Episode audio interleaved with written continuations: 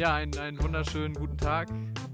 Wir melden uns wieder zurück mit dem äh, allseits beliebten Doppelpass alleine Podcast aus dem Benno-Haus. Uhu. Fangen wir mit was Lustigem an. Achso, erstmal die Gäste heute wieder. Was heißt die Gäste? Gäste. Die Moderatoren. Ich, Timon, wieder einmal. Ich, Alexander Jakob, einen wunderschönen guten Tag. Und ich bin Tom. Moin Moin. Aus Münster. Ja, fangen wir doch mal mit was Lustigem an. Alex, wie fühlt sich's an, dass Schalke wieder in der Spur der Niederlagen zurück ist? Es ist natürlich schön, wenn man konstante Leistung bringt und die Euphorie weiter was Besonderes bleibt. Nein, es ist natürlich, ich, ich, ich kann da eigentlich nicht mehr viel zu sagen. Es ist absolut erniedrigend, dass sich aus dem Hoffenheim-Spiel gar keine Wirkung gezeigt hat und gegen Köln eine absolute Anti-Leistung gezeigt wurde. Mit dem Frankfurt-Spiel war ich noch zufrieden, aber was Echt? ich gegen mit Frankfurt Köln. warst du noch zufrieden? Ja, da war, da habe ich einfach einen Qualitätsunterschied gesehen, aber da, da habe ich den Einsatz eigentlich ähm, ganz gut gesehen. Da habe ich die Motivation wenigstens gesehen, jetzt auch ein bisschen den Schwung. Aber gegen Köln war das ja eine, eine Arbeitsverweigerung, die habe ich ja so noch nie gesehen. Die haben sich ja mit Überzahl bei einem Angriff lieber für den Rückpass zum Torhüter entschieden, anstatt äh, irgendwie ins Offensivspiel zu gehen. Das hat mich das über 30 Minuten lang oder so, das war erschreckend. Und dann hat man auch keinen Punkt verdient. Da hilft nicht mal Kolasinac, ne? Nee, der ist ja auch kein, kein Stürmer und Mittelfeldspieler und Verteidiger, kann man nicht alles machen. Ja, apropos Sturm. Da sieht's ja bei Schalke dann jetzt wieder neu aus. Was sagst du zu Huntela? Ich gehöre, ich habe ich hab überlegt, aber ich gehöre zu den Leuten, die es feiern, die sich tatsächlich gefreut haben. Einerseits natürlich, weil es mal wieder unfassbar romantisch ist, die Geschichte, aber das sei mal jetzt hinten dran gestellt, weil es ja um was Wichtigeres geht und ich glaube, da kann er uns auch weiterhelfen. Er hat ja nur, nur leider keine Anlaufzeit, sage ich mal, weil er ja direkt einschlagen muss. Hat der Uth vor ein paar Wochen in einem Interview schon gesagt, wir brauchen Spieler, die sofort helfen. Jetzt gegen Köln konnte er aufgrund von Wadenproblemen, die aber nicht weiter schlimm sind, noch nicht spielen, aber ähm, im nächsten Spiel gegen Bayern gut, was willst du jetzt erwarten von ihm, ne? Aber ähm, vielleicht wird er da schon den einen oder anderen Akzent setzen können. Wie lange war er jetzt weg? Weißt du das? Eineinhalb Jahre circa. Eineinhalb, Nein. zweieinhalb Jahre, denke ich mal. Ich Ganz sicher nicht. Ganz sicher nicht. Wie lange denn, Tom? Das. Klaas-Jan Huntelaar ist laut Wikipedia äh, vier Jahre nicht da gewesen. Dreieinhalb Boah. bis vier Oh. Jahre. Also ist Vier schon ein ordentliches Stückchen. schon- Da muss er jetzt aber Äh, richtig was raushauen. Vor allem gegen. Bayern, ne? Also wenn, dann schon gegen Bayerns Innenverteidigung, ne? Da muss man schon mal ehrlich sein. Ja, also Bayern schlagen war, man kann es irgendwie auf beiden Seiten sehen, noch nie so einfach und gleichzeitig aber für uns persönlich auch noch nie so schwierig. Ja, stellt euch jetzt nur vor, Schalke schlägt Bayern. Das, Oh das je. wäre, oh Gott. Hashtag Flickout sammelt sich dann wieder in den Da, da, bist du, da so weit bist du auch schon, Tom. Ich habe Um letztens Gottes erst mal Willen, gesehen, nein. dass, dass der Flick nicht mal unter den Top 10 der bestbezahlten Trainer der Welt ist. Also ich bin der einer Ah, der ja. Leute, die definitiv zu Flick halten. Äh, ich finde so Flick-Out-Kommentare einfach nur unangebracht, vor allem weil Bayern jetzt mal ein Spiel verloren hat oder kein oder gut seit ein paar Spielen, sag ich mal, nicht zu null gespielt hat. Zweitschlechteste Defensive oder was war das? äh, nee, letztes Mal hatten wir gesagt Ah, nee, sechs Defensive, das war schlechteste das, mit ne? ein paar Stimmt, anderen, ja. ja. mit ein paar anderen Mannschaften zusammen. Aber Bayern hat jetzt äh, gegen Freiburg zu null gespielt mit sehr viel Dusel, mit sehr viel Dusel. Ja, ein 1-0 gegen Freiburg. Äh, nee, ein 2-1 gegen Freiburg. Tut mir leid. Und ähm, jetzt, ach nee, ich, gegen wen haben wir noch? Gegen Augsburg. Ja, jetzt sind wir hier hab komplett ich, durcheinander, weil hier zwei Spieltage und DFB-Pokal zu besprechen ist. nee, aber es, war, es waren 2-1 gegen Freiburg und nachzuholen. 1-0 gegen Augsburg. Am besten über Kiel sprechen wir am besten schon gar nicht mehr. Gutes ich erinnere mich noch Kiel. an. Ja, am, am liebsten nichts, am liebsten nichts, aber ganz ehrlich, ich habe mir noch mal die Folge angehört und unsere Tipps, unsere Tipps verfolgt. Wir sagten so, ja, 4-0 für Bayern, ganz klar. Die, die lassen nichts anbrennen. Ja, das war meine prägnante Aussage. Die Huch. lassen nichts anbrennen. Ist doof gelaufen. Da ist Äh. es wirklich mager. tatsächlich am Anfang ähm, habe ich so gesehen, so ja 1-0, ja, läuft wie geschmiert. Ich habe es tatsächlich, ich habe erst äh, die, ab der zweiten Halbzeit geguckt, als ich gesehen habe, dass, äh, dass es zur Halbzeit 1-1 steht, da wurde es dann doch ein bisschen spannender. Äh, und dann habe ich das Sahnetor von Sané gesehen. Oh Ah. Wortspiel. Oh je. Das schneide ich raus. ähm, also das, Freisch das Freischusstor war schon geil und dann dachte ich so, ja komm, jetzt, jetzt läuft's wieder, alles cool. Und ähm, ja, und dann hat halt äh, Kiel in der letzten Minute der Nachspielzeit halt auch dieses kranke Kopfballtor gemacht. Was schon ziemlich geil war. Das Tor, da geht mein Respekt raus, den so über Neuer zu köpfen, das äh, ja, kann, kann, man sich, kann man sich auf jeden Fall angucken, auch wenn die Verteidigung Davis und Hernandez einfach, unfassbar schlecht. Junge, größere Lücken als Preußen, Münster und Schalke 04, Alter. Kannst du den Bus quer parken in der Innenverteidigung. Junge. Wir waren auf jeden Fall alle Kiel-Fans. Nee, Ja, ich nicht. definitiv. ähm, Ich das, hab das, auch. Tor Äh, von, das Tor von Kiel war aber, also der gesamte Einwurf, das war auch einfach gut rausgespielt. ja, auf jeden Fall. Ich habe auch ähm, aus Gag danach dem Spiel habe ich eine eBay Kleinanzeigen-Anzeige aufgemacht und habe da ähm, Tauschanzeige, tausche Bayern-Trikot gegen Kiel-Trikot reingepackt und meinte, ja, war eh schon Kiel-Fan. Nur Was so als ist, Gag. was ist rausgekommen? Es haben sich ein paar Leute gemeldet, aber sie wollten nicht tauschen. Nur ein bisschen chatten über eBay Kleinanzeigen. Wollten nur ein bisschen chatten, wollten mein, meine Handynummer. Hast du welche rausgegeben? Nein. Naja, kommen wir wieder zu den wichtigen Themen. Kommen wir nochmal zum 3-1 von äh, Frankfurt gegen Schalke. Aber wir müssen auf jeden Fall über wen müssen wir da reden? Über Jovic. Ja, Ei. kommen Was wir war nicht da drum denn rum. los? Was war da denn los? Unfassbar impulsiv von seiner ersten Minute an kam er rein und hat direkt das gesamte Spiel einfach in seine Hand genommen, hat direkt Präsenz gezeigt und dann einfach straight nach vorne einfach zwei Dinger gemacht, als wäre als wär er nie weg gewesen. Ja, also da wirklich, da, da passt die Floskel, als wäre er nie weg gewesen. Ja, wirklich. Definitiv. Also ich meine, er hat in diesen zwei, er hat in diesem Spiel hat er genauso viele Tore geschossen wie bei wie bei seiner Zeit in Real Madrid, nämlich zwei. Er hat in dem ersten Spiel bei Frankfurt genauso viele Tore geschossen wie in seiner Zeit bei Real Madrid. Und das ist schon ist schon heftig. Also da merkt man mal, was das mit einem Spieler macht, wenn dieser Druck einfach nicht mehr so stark ist, ne? Ja, grundsätzlich sein ganzes Auftreten, das es war so dominant, wie er vorne gespielt hat und äh, Abwehrspieler wieder an sich gebunden hat, das äh, war Frankfurt wie in alten Zeiten mit Kostic und äh, Jovic. Das war schon wirklich schön anzusehen. Aber da war Schalke auch. was- Alex sagte. Schalke war gar nicht so schlecht, aber einfach chancenlos. Ja, es war einfach ein Qualitätsunterschied, den wir nicht aufholen konnten und der hat sich durch das ganze Spiel gezogen. Und da hat dann auch der Ausgleich von Hoppe eigentlich nichts dran geändert. Nee. Matthew Hopper, ey. Welche Position ist der Stürmer oder was ist Ja, was spielt ja, er? Stürmer, ja, ja, Stürmer. Aber so richtiger Stoßstürmer oder so ein. Doch, Ein Stoßstürmer, ja, Stoßstürmer. Klassischer Neuner tatsächlich. Ja. Ja, ich bin trotzdem gespannt, wie es dann gegen Bayern weitergeht. Also ich glaube, das könnte witzig werden. Um nochmal kurz ähm, zum Thema Hype zu kommen. Ähm, Hoppe hat jetzt genauso viele Saisonspiele absolviert wie der gute Yusufa Mokuku und vier Tore mehr geschossen, und zwar fünf.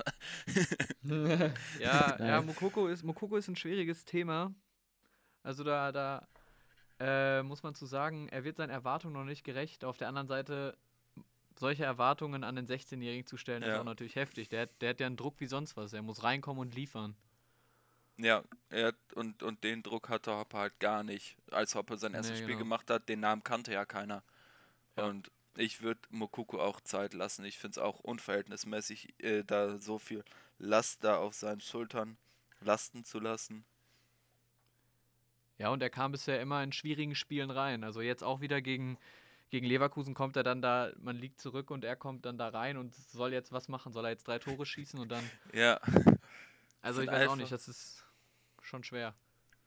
es sind die, die falschen Erwartungshaltungen. Man sollte mal ein bisschen, ein bisschen wieder ein bisschen auf dem Boden bleiben und ihn versuchen, so langsam und so, so gut es geht an, die, an den Profifußball ranzuführen, weil es ja doch nochmal was ganz anderes ist, wie man ja jetzt sieht. Ich finde ja auch, dass man nicht vergessen darf, dass Dortmund momentan generell einfach auch nicht konstant guten Fußball spielt. Äh, und sich das dann natürlich auch in der Einzelleistung eines Mukukus auch widerspiegelt. Ne? Wenn die Mannschaft scheiße spielt, dann kann Mukuku als 16-Jähriger nicht den alleinigen Helden spielen. Also es funktioniert ja nicht. Da muss ja auch das Mannschaftskonzept definitiv funktionieren, damit auch er gut spielt. Nach dem Leipzig-Spiel war, war ich schon so, wow, wenn die so weiterspielen. Aber die letzten beiden Spiele, Mainz und Leverkusen, boah, das war, das war wieder langweilig bis zum geht nicht mehr. Also da ist so wenig Unkreativ äh, so viel Unkreativität und so wenig Kreativität drin. Das ist unglaublich. Hat gefühlt keiner Lust zu laufen. Und äh, das Spiel gegen, gegen Leverkusen gestern, da waren auch wieder ein paar gute Aktionen dabei. Aber irgendwie hat man so manchmal das Gefühl, jeder möchte einfach nur noch sein Tor machen. Und das ist zu wenig, dass man äh, den anderen Mitspielern was gönnt und dann Reus einen Elfmeter zu verschießen. das passt, so leid es mir tut, das passt genau auf äh, Marco Reus und auf seine, seine Form und auch auf die Form der gesamten Mannschaft. Also es, es spiegelt die, die Situation des Einzelnen und des Teams, finde ich, perfekt wieder, dieser Elfmeter. Gegen Leipzig hat er super gespielt. Da war er auch, glaube ich, in ähm, Team der Woche. Aber die letzten beiden Leistungen waren wieder so faul, dass es. Also er arbeitet relativ viel nach hinten mit, aber da, wo er hingehört, nach vorne, da kommt halt nichts von ihm. Zumindest nichts, wenn, wenn es gebraucht wird, wenn es auf ihn ankommt. Nee, genau. Wenn man, und wenn man Lauf hat, dann kann er selbst auch, auch was reißen, klar, aber er muss halt in den wichtigen Spielen da sein, dafür ist er ja da. Und das hat man halt bis jetzt in dieser Saison zu wenig gesehen. Ja, genau wie bei Sancho auch, ne? Ja. Also, dass er an die Saison 2019 nicht anknüpfen kann, ist auch wirklich, also, das war ja eine Saison unglaublich gut. Aber so ein mhm. bisschen Leistung muss mittlerweile mal wieder kommen bisschen mehr. Ja, man kann ja nicht, man kann ja nicht erwarten, dass er daran anknüpfen kann, aber nach dieser Klasse-Saison sollte eigentlich sollten eigentlich konstant gute Leistungen jetzt auch mit seiner Erfahrung, die er jetzt schon hat, eigentlich zu erwarten sein. Was ist denn bei eurer Meinung nach das Hauptproblem bei, bei Borussia Dortmund, dass sie nicht so spielen, wie man es vielleicht gewohnt ist? Also ich denke, also was, was mir immer wieder auffällt, ist, dass es einfach kein Engagement gibt, zu laufen. Also nach hinten sind die bereit zu ackern. Wenn die den Ball verlieren, ist das die Rückbewegung super. Also da rennen immer drei, vier Spieler hinterher, hinter dem verlorenen Ball, aber es kommt keine Tiefe ins Spiel. Und ich weiß, da bin ich bei Fußballfloskeln, aber da ist, da ist gar keine Tiefe und auch keine Bereitschaft für tiefen Läufe. Und wenn dann mal jemand vorne bereit ist zu laufen wie Haaland und den Haaland, dem kannst du eigentlich, den kannst du schicken, wohin du willst. Und der kommt gefühlt eher als der Verteidiger am Ball und kann aus jedem Winkel treffen.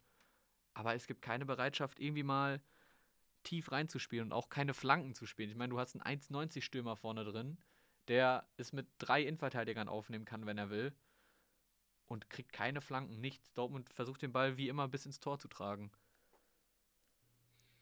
Also, deiner Meinung nach auch das altbekannte Mentalitätsproblem bei Borussia oh, Dortmund. Ganz schwierig, ganz schwierig das Thema.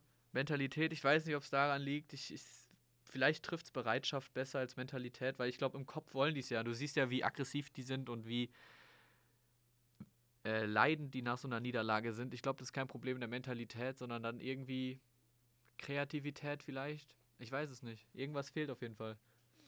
Es fehlt auch einfacher ähm, in der Vorwärtsbewegung die letzte Zielstrebigkeit und der letzte Wille aus der Chance dann nicht einfach eine gute äh, Chance herauszuspielen, sondern einfach auch mal aufs Tor zuzugehen und mal einen gefährlichen Pass spielen und mal äh, ein, zwei Spieler mitnehmen und dann hinten etwas offener sein und dann mal wirklich ähm, einen schnellen Ball oder einen hohen Ball reinzubringen und dann äh, auch versuchen, mehr Abschlüsse einfach zu generieren.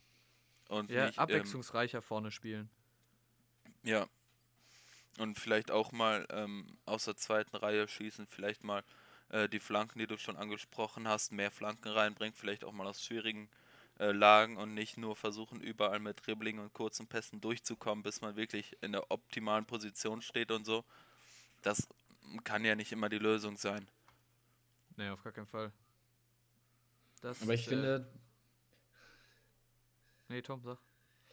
Äh, ja, ich habe so ein bisschen das Gefühl, dass es irgendwie, das, es geht ja Dortmund momentan nicht alleine. Ne? Also es haben, habe ich das zumindest das Gefühl, dass sehr viele Top-Teams in Europa echt starke Probleme haben, jetzt konstant guten Fußball zu spielen. Man sieht, Atle äh, Real Madrid ist jetzt vor kurzem gegen den Drittligisten im Pokal rausgeflogen, davor auch schon in den Pokal rausgeflogen. Ähm, Barca ist auch raus, Messi Barca ist raus, Messi hat, eine, hat die erste rote Karte seiner Barca-Karriere bekommen, Atletico ist früh rausgeflogen, Bayern spielt nicht gut, Bayern ist früh rausgeflogen gegen einen Zweitligisten, Dortmund spielt nicht gut. In der Premier League sieht es auch nicht anders aus. Also irgendwas scheint da europaweit im Busch zu sein. Anscheinend wird er dann Paris Champions League-Sieger. Ich hoffe nicht, dass Paris Champions League-Sieger wird. Oder Manchester City. Ja, Manchester City schon eher, aber bloß nicht, äh, bloß nicht Paris Saint-Germain. Ja, aber wir hatten das Ding dann noch in Europa, die, die Chance, Champions League-Sieger zu werden. So ein Underdog? Irgendwie ist Neapel noch drin? Bergamo? ja, Berma Bergamo, Neapel, Inter Mailand. Wäre mir auf jeden Fall lieber. Aber also ich, ich glaube, das sind auch alles so Nebeneffekte, was natürlich jetzt den sehr zusammen, äh, sehr stark komprimierten Spielplan angeht. Ne? Äh, das äh, ständig englische Wochen, DFB-Pokal, jetzt kommt bald die Champions League noch dazu wieder. Ähm, für mich ist das sicherlich auch ein, ein Faktor, der da mit reinspielt, gerade bei den, vor allem bei den Top-Teams. Ja, bei Bayern, Bayern, fällt das schon Dortmund. sehr auf. Und natürlich bei Bayern gibt es noch viel größere Probleme als der Spielplan. äh, Gerade in der Verteidigung, was wir jetzt in der letzten Folge schon intensiv besprochen haben, wo es ja dann äh, primär um Personalien wie David Alaba, äh, Benjamin Pavard geht oder Jerome Boateng und Niklas Süle oder ein Alfonso Davis, also im Prinzip eigentlich alle, die irgendwie defensiv arbeiten, außer Manuel Neuer. Ähm, ich glaube, ohne Manuel Neuer wäre Dortmund, wäre Bayern nicht da, wo sie jetzt ständen, definitiv nicht. Ähm, von daher, ich bin gespannt, wie es jetzt die nächsten Wochen weitergeht. Also ich hoffe auch wirklich, dass äh, sowohl Dortmund als auch Bayern irgendwie wieder die Kurve packen und dass da auch wirklich wieder äh, attraktiver Fußball und effizienter Fußball gespielt wird. Und dass es vielleicht äh, ja nicht wieder so eine nicht so eine Meisterschaft wird, wo man weiß, dass Bayern sowieso wieder gewinnt, aber eigentlich nur, weil es daran liegt, dass alle anderen Mannschaften so schlecht spielen und nicht Bayern so unfassbar gut. Ja, apropos Defensive bei Bayern, Tom. Ich habe die Tage bei 433 auf Instagram gesehen. Alaba anscheinend mit Real einig. Was sagst du dazu? Soll mir recht sein. Soll mir recht sein. Das hatte ich ja schon äh, letzte Woche gesagt. Bayern tut sich damit Alaba keinen Gefallen mehr und äh, Alaba hat auch in der Münchner Fanszene echt, echt stark an, an Beliebtheit verloren, definitiv. Äh, er war früher der, einer der absoluten Fanlieblinge und hatte auch den Legendenstatus. Und dass er jetzt äh, wechselt oder wechseln will, weil er in der Corona-Pandemie nicht noch mehr Geld bekommt, als er, als er verdient, das ist schon echt kritisch. Und meiner Meinung nach soll er, soll er sich dann verziehen und dann bei Real Madrid sein Geld machen ähm, und dann leben sie mit seinen schlechten, leben die mit seinen schlechten Leistungen. Also von daher äh, ist Alaba in seiner Form, die er jetzt momentan hat, definitiv ersetzbar. Äh, vielleicht durch einen Dayo Upamecano in Zukunft, wer weiß. Mal gucken, wie das Thema sich entwickelt die nächsten Wochen oder Monate. Aber Alaba sehe ich im Sommer nicht mehr bei Bayern München und das ist auch gut so. Alex, siehst du Alaba Nee, nee, auf, auf gar keinen Fall. Also äh, für mich hat sich das jetzt über die lange Zeit schon so sehr angebahnt, dass ich glaube, dass es da jetzt wirklich nur noch auf irgendwie Machtspielchen und ähm, Details und so ankommt und ich nicht glaube, dass ich da, dass ich, dass da noch irgendeinen Grund gibt, warum es äh, für Alaba bei den Bayern weitergehen sollte. Überhaupt. Ich meine, Alaba hat ja vor allem an, äh, an Vertrauen oder an Beliebtheit verloren, weil, weil er einfach diese Anforderungen gestellt hat. Er hätte wie ein Thiago, der im Sommer zu Liverpool gewechselt ist, äh, einfach offen sagen können, hey, ich will was Neues ausprobieren. Ich würde gerne wechseln, wie es, der, wie es Thiago gemacht hat. Und dann wäre das überhaupt kein Problem gewesen. Aber dass er jetzt solche hohen Anforderungen an Geld fordert oder solche hohe Anforderungen hat, um sich dann fast schon den Grund zu suchen, warum er wechseln will. Es macht ihn echt unbeliebt und deswegen will ich ihn auch im Sommer fast schon eigentlich nicht mehr bei Bayern sehen. Ich kann mir vorstellen, es wird auf jeden Fall eine richtige Schlammschlacht geben zwischen Hönes Ja. und Alaba. Es hat sich ja schon was angebahnt in der Vergangenheit. Da, ja, da der Hönes, der ja äh, seinen Berater Zahavi als geldgierigen Piranha bezeichnet hat. Also das das ist wirklich sehr lustig, was bei Bayern so manchmal hinter den Kulissen abgeht. Ja, Uli Hoeneß, ey. Aber ja, ich bin auch gespannt, wie es denn äh, bei Boateng weitergeht. Ich, Auch so ein Wackelkandidat? auch definitiv ein Wackelkandidat. Äh, ich habe jetzt gelesen, dass eine Verlängerung doch denkbar sein könnte und dass es jetzt Gespräche ab März geben soll.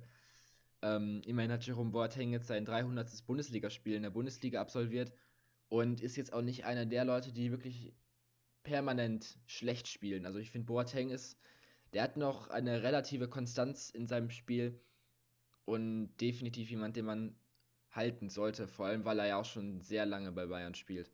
Ja, aber wer ist denn da, welcher Verein ist denn da eine Alternative für Boateng? Außer Also Man in United habe ich da noch nichts gehört. In der Vergangenheit wurde er ja immer mit PSG in Verbindung gebracht, das äh, glaube ich mittlerweile aber nicht mehr. Äh, es gab auch mal das Gerücht, dass er zurück zu Hertha wechselt, aber ähm, nee. Dann Gut, also mich gäbe würde auch es. interessieren, tatsächlich. Ich würde, ich würde mir vorstellen, oder ich, ich stelle mir vor, dass, wenn Boateng wechseln sollte, dass er ins Ausland geht. Vielleicht Richtung, ähm, Richtung England, würde ich mir, könnte ich mir gut vorstellen. Ja, oder China nochmal ein bisschen Geld scheffeln. Ist auch möglich, aber ich würde schon sagen, dass der jetzt eher, wenn er wechseln sollte, dass er dann in Richtung Ausland, vor allem Richtung England tendiert. Tom, würdest du denn sagen nochmal äh, zum Thema Alaba, dass Upamecano genug Dynamik und genug Offensivkraft besitzt, um Alaba wirklich als kompletten Spieler zu ersetzen oder irgendwann zu ersetzen? Ich würde sagen, dass er ihn irgendwann ersetzen kann. Upamecano ist ja äh, jetzt nicht der, nicht der Älteste, also er ist noch recht jung, Anfang 20, ähm, und spielt bei RB Leipzig. Also hat natürlich auch ein starkes Potenzial und auch ein großes Talent. Ähm, und ich glaube, bei Bayern könnte er wirklich das auch das Niveau erreichen, was Alaba hat. Es braucht natürlich immer so ein bisschen Zeit, sich da zu entwickeln und sich da hochzuarbeiten. Aber ich denke, dass das definitiv machbar ist. Ich meine, Niklas Süle hat es auch geschafft und der kam von Hoffenheim und hatte bis zu seiner Verletzung wirklich ein Weltklasse-Niveau.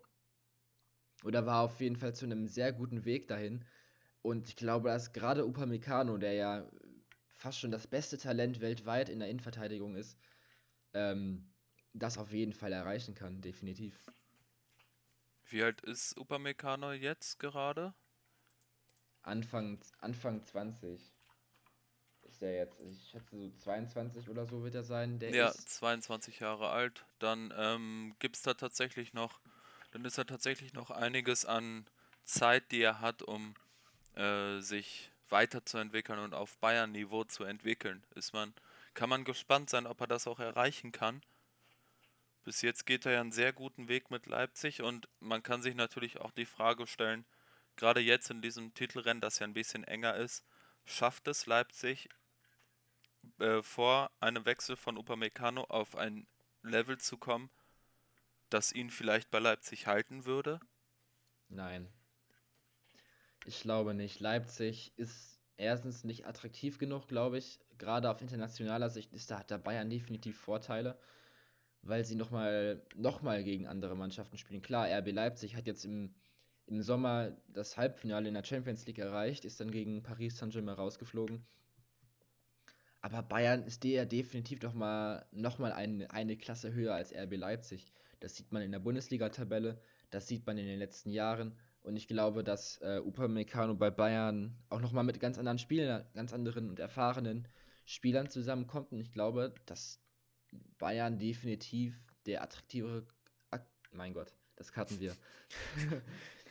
Ich Fall. glaube, ich glaube, dass definitiv Bayern der attraktivere Club als RB Leipzig sein wird im Sommer. Auch im, auch im Falle einer Meisterschaft RB Leipzigs?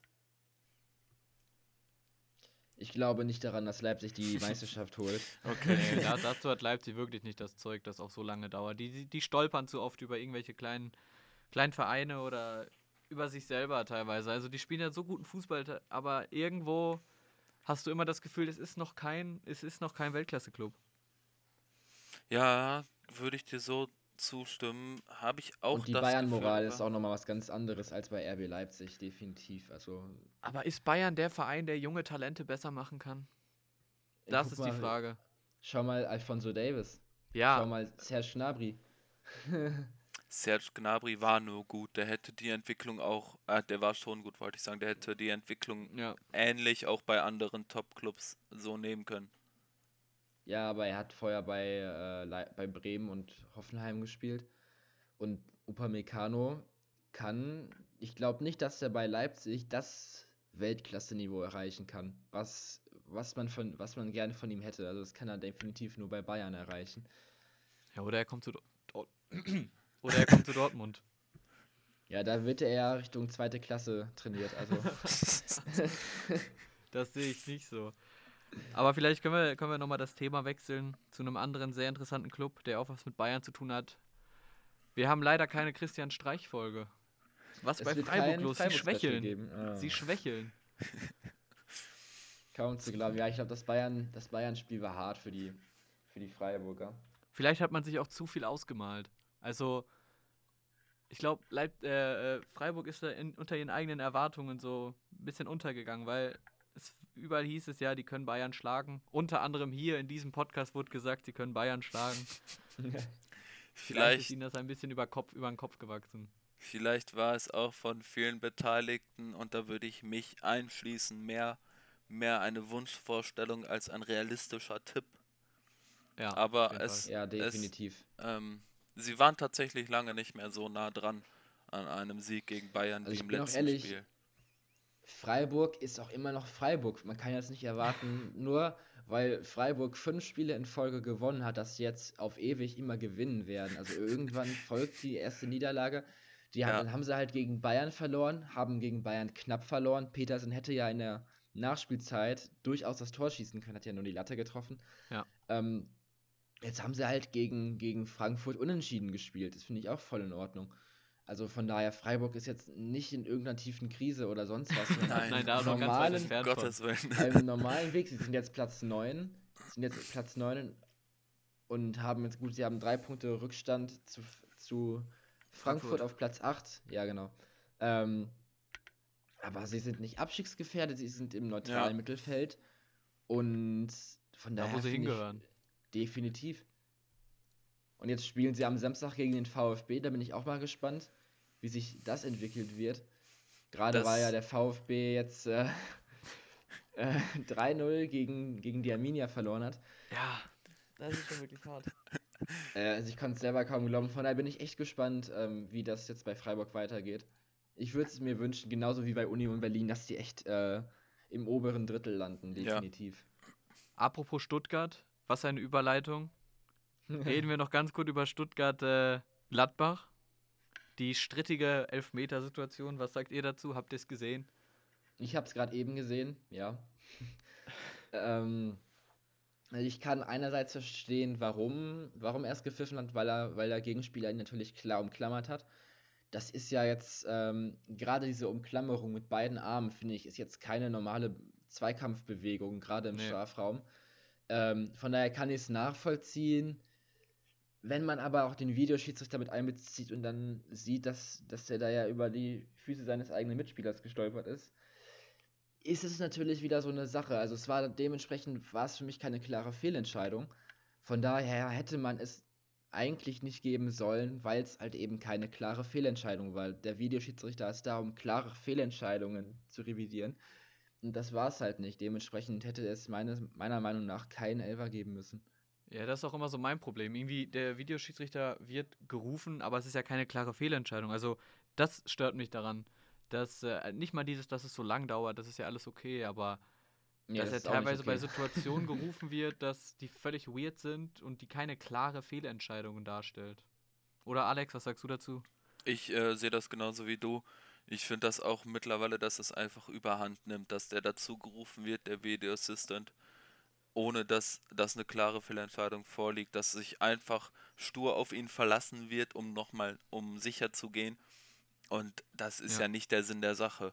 Und da sehe ich das genauso, müsste man das einfach mal ein Stück zurückfahren und einfach in erster Linie immer noch dem Schiedsrichter auf dem Platz entscheiden lassen. Und da muss man, glaube ich, im äh, DFB einfach noch die gute Mitte finden, wann man den dazu ruft, wann nicht. Die sind die sich ja selber mal unsicher. Und bei dem Druck, der dann auch auf den Schiedsrichtern lastet, äh, gerade zu der Spielminute bei diesem Ergebnis, weiß ich nicht, sollte man am Ende doch, also ich hätte den Video Assistant nicht dazu gerufen, ich hätte auch den Schiedsrichter seine Entscheidung so stehen lassen. Und ähm, ich finde sowieso ein schwieriges Thema. Ich finde, wir äh, haben es besser mit dem Videoschiedsrichter. Ich würde mir auch wünschen, dass er bleibt, aber es muss sich noch sehr viel verbessern. Ich glaube, im 21. Jahrhundert gibt es da noch eine Menge Luft nach oben bei dieser Technologie. Vor allem fand ich ganz schön jetzt bei dem, bei dem DFB-Pokalspiel ähm, zu wissen, dass es keinen Videoschiedsrichter gibt. Das fand ich einfach schön zu wissen, dass du wirklich nochmal diese vom Fernsehen aus diese kalibrierte Abseitslinie hast und selber gucken musst, war das jetzt Abseits oder nicht. Ja, Und wo du halt nicht erst feiern kannst, wenn der Schiedsrichter wieder anpfeift. das Ja. ist das Schlimmste. das Weil du ist, weißt, das dass der. Videoschiedsrichter nicht doch nochmal eingreift. Also von daher bei einem Tor mittlerweile kann ich mich echt nur noch halb freuen, weil ich immer die Angst habe, dass es doch irgendwo noch einmal abseits ist. Das stört mich vor allem am Videoschiedsrichter. Und deswegen bin ich zum Beispiel großer Fan davon, dass man sagt, ähm, wenn da gleich die Höhe ist oder der Fuß zur Hälfte im Abseits steht, dass das dann wiederum keine klare Fehlentscheidung ist und der Videoschiedsrichter dann wieder nicht mit einbezogen wird. Einfach Ja. weil so ein halber Fuß oder die halbe Schulter im Abseits steht. Ich meine, dadurch kann der, kann der Stürmer ja oder der, der Offensivspieler kann dadurch ja keine Vorteilsposition erlangen, weil er jetzt zwei Zentimeter weiter, ähm, weiter näher oder näher am Tor steht als der vorletzte Verteidiger. Von daher muss dieses Konzept einfach generell nochmal über, überarbeitet werden. Andererseits bin ich aber auch froh, dass es diesen Videoschiedsrichter gibt, weil wenn man mal an die Zeit zurückdenkt, gerade, das ist immer noch ein Trauma bei mir, als Bayern 2016, meine ich, war das, gegen Real in der Verlängerung rausgeflogen ist und Real drei Tor, oder drei klare Abseitstore geschossen hat. Und dann Karl-Heinz Rummenigge später meinte, sie seien beschissen worden. Ähm, da war für mich klar, eigentlich klar, dass, dass es halt eben diesen VAR geben muss. Andererseits geht, er mir mittlerweile echt auf die Nerven. Ja, ja bei, bei so einem, bei Kniebreite Abseits ist das, finde ich auch immer, dass die da teilweise fünf Minuten sich das angucken, ob der, ob die Zehenspitze jetzt weiter vorne war oder nicht. Das finde ich auch immer sehr Ja, albern, also, weil was bringt denen das? Da muss man ganz ehrlich sagen, da finde ich, dass man sagt, komm, scheiß drauf, lässt jetzt Liste laufen, weil ist jetzt eh nicht so, nicht so groß entscheidend gewesen. Weil, ganz ehrlich, der Spieler ist ja auch jetzt auch nicht im Klaren, ob er, ob er jetzt mit seinem großen C oder sogar mit seinem kleinen C, nur, im- nur mit seinem kleinen C im Abseits steht. Und ganz ehrlich, deswegen sollte man echt nicht ähm, ein Tor zurücknehmen. Definitiv nicht. Ja, da haben wir das ja erstmal jetzt hoffentlich ein bisschen abgehakt. Aber ist auf jeden Fall ein sehr strittiges Thema, was wir auf jeden Fall nochmal genauer behandeln müssen. Auch mal, müssen auch mal über die Handregel regen, reden. Das ist auch Ja, ein, das ist ja ein besser Dorn im geworden. Auge. ist ja besser geworden. Also ich weiß noch, ähm, das Witzigste war ja äh, das ähm, Ruhrpott Derby Dortmund gegen Schalke vor zwei Jahren oder so, äh, wo der Dortmunder Verteidiger aus nächster Nähe angeschossen wurde und der Schiedsrichter, der Videoschiedsrichter eine Minute während des normalen Spielflusses nochmal meldet. Ja. Sagt, das, das war ein Elfer und dann gibt es auf einmal einen Elfer für etwas, was keiner wirklich äh, bemerkt hat. Ja, du meinst äh, das 1 zu 1 beim 4 zu 2 Endstand bei dem Derby, wo. Ganz, ja, genau. Ja, Ganz genau. Da Die- fing das an. wobei ich da am Ende, also als ich die Situation dann nochmal gesehen habe, auch zu Elfmeter, also für den Elfmeter äh, mich ausgesprochen habe und für eine Elfmeterentscheidung äh, war, was vielleicht auch etwas subjektiv war, weil ich natürlich als Schalker mir auch diese Definitiv. ähm, Elfmetersituation erhofft habe. Äh, weiß ich nicht, wie das jetzt mit einem objektiven Blick darauf wäre. Habe ich auch gar nicht Also mehr. meiner Meinung nach war das kein Elfmeter und es wurde auch, als ich das gesehen habe, habe ich das echt stark belächelt, dass es dafür einen Elfer gibt. Aber wirklich 2018, 19, ähm, das war wirklich die Tiefphase der Handspielregel Ja. im Fußball. Da wusste auch auf dem Platz kaum jemand aus dem Kopf, wie das genau funktioniert, mit Ausnahme genau, hoffentlich dann- des Schiedsrichters. Da konnte man wirklich lieber seinem Gegenspieler gegen den Arm schießen, als aufs Tor zu zielen. Ja, teilweise echt, ja.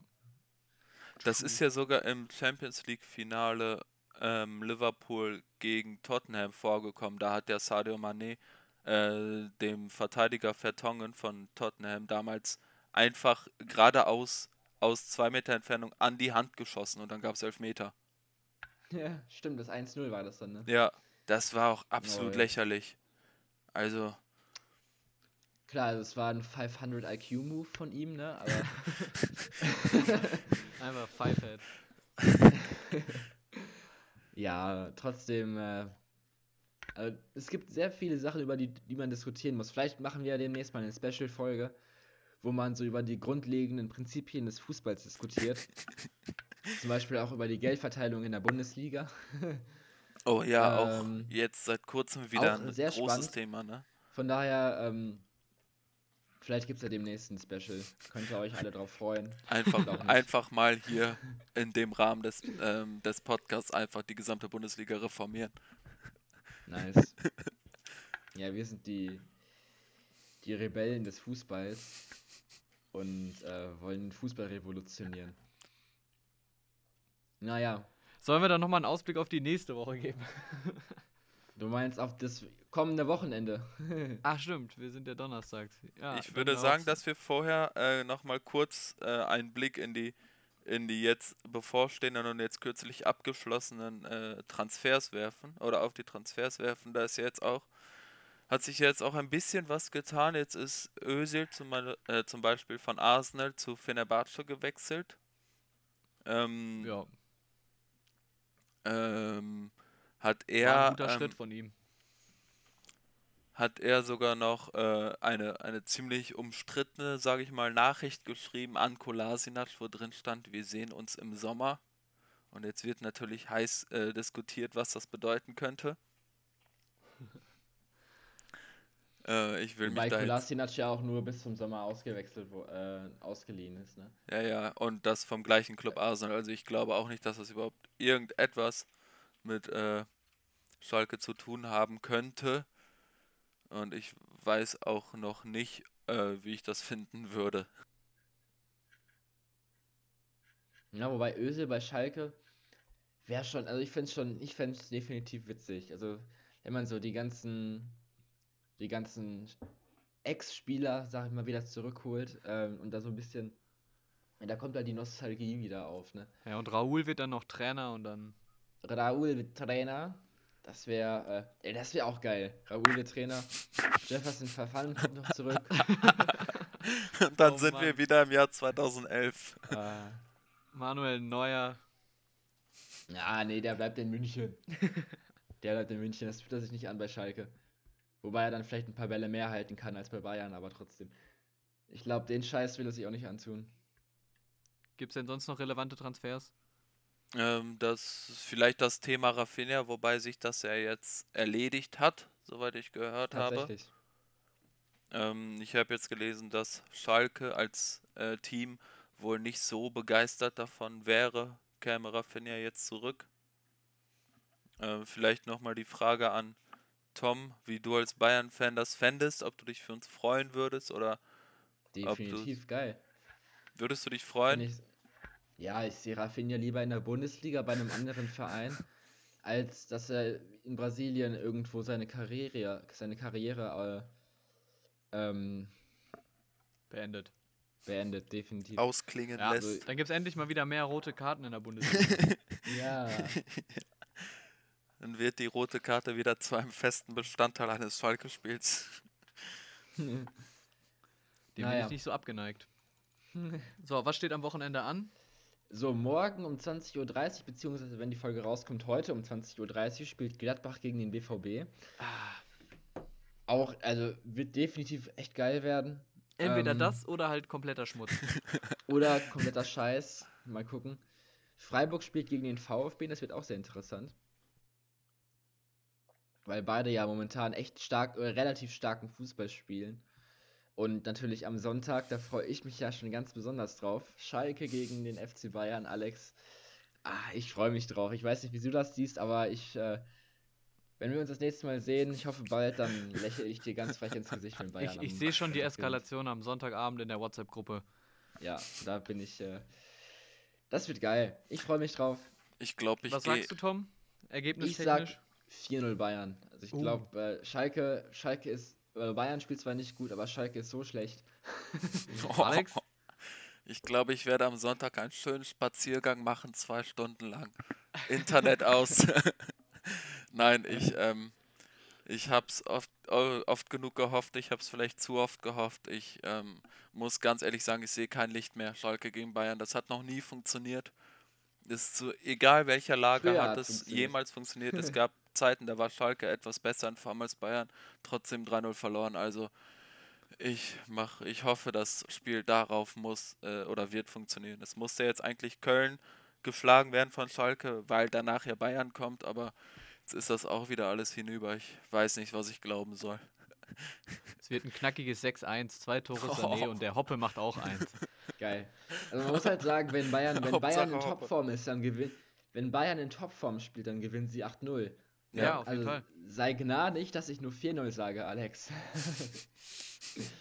Was sagen wir zu Dortmund-Gladbach? Äh, boah, das ist, ist schwierig. Also ich glaube nicht, dass Dortmund echt die in der Verfassung ist, um da jetzt so groß was zu reißen. Äh, deswegen sage ich 2-1 Gladbach. Ja, Gladbach ist eigentlich so ein Lieblingsgegner von Dortmund, da spielen die eigentlich immer gut. Deswegen sage ich ein 3-1 Dortmund. Oh, die spielen in Gladbach, ne? Oh je. Mhm. Weit Wobei aus dem Fenster gelehnt. schon irrelevant ist. Ähm, das, das könnte tatsächlich auch nochmal, wo du es gerade sagst, ein Thema werden. Heimvorteil ohne Zuschauer. ja, Ja, bleibt quasi, glaube ich, trotzdem. Also, Meinst du? ja, ich glaube schon, dass es, dass es im, allein so im Kopf noch drin ist. So ein kleiner Vorteil für den Verein, der heim spielt. Okay, ja, könnte sein, kann ich mir vorstellen. Ich würde einen knappen Gladbach-Sieg tippen, ein 2 zu 1.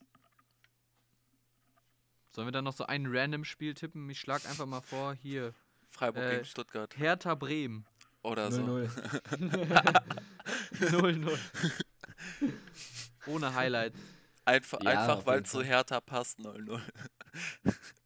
Ja, zu Bremen auch. Deswegen Ja, 0-0. zu Aber Bremen hat gegen Gladbach sehr gut gespielt eigentlich.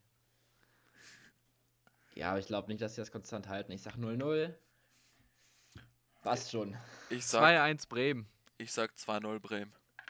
Die Und mir müssen doch kommt auch. jetzt die Idee, wir haben jetzt eine, wir haben ja, die Rückrunde beginnt. Wir können ja vielleicht nochmal so ein Tippspiel äh, für die Rückrunde eröffnen. Und dann gucken, wer am Ende der Saison ähm, die meisten Punkte hat. Ja, Wäre was macht er dann? zu wissen. Was macht er dann? Äh, Das legen wir jetzt hier fest. ähm, ja, der darf einen, der darf den, der darf einen feuern. So. Nee, nee, das, das ist ganz klar, das ist ganz klar äh, eine Dönerrunde bei Istanbul Grill für die anderen beiden. Ja, Das sind 6 Euro, die man dann investieren muss. sehe Ja, einen. Dönerladen. Ja, also Dönerladen, einen ausgeben. Da bin ich dabei, definitiv. Ja, sehe ich auch. Alex, Wunderbar, sieht man Finde sich ich da? gut. Auf jeden Fall. Wunderbar. Also machen wir einen feuchten Händedruck übers Mikrofon. Ekelhaft, aber ja. Okay. Dann würde ich sagen, beenden wir damit die Folge. Mm, Ich hoffe, ihr hattet Spaß, uns wieder mal zuzuhören, wie wir scheiße über Fußball reden.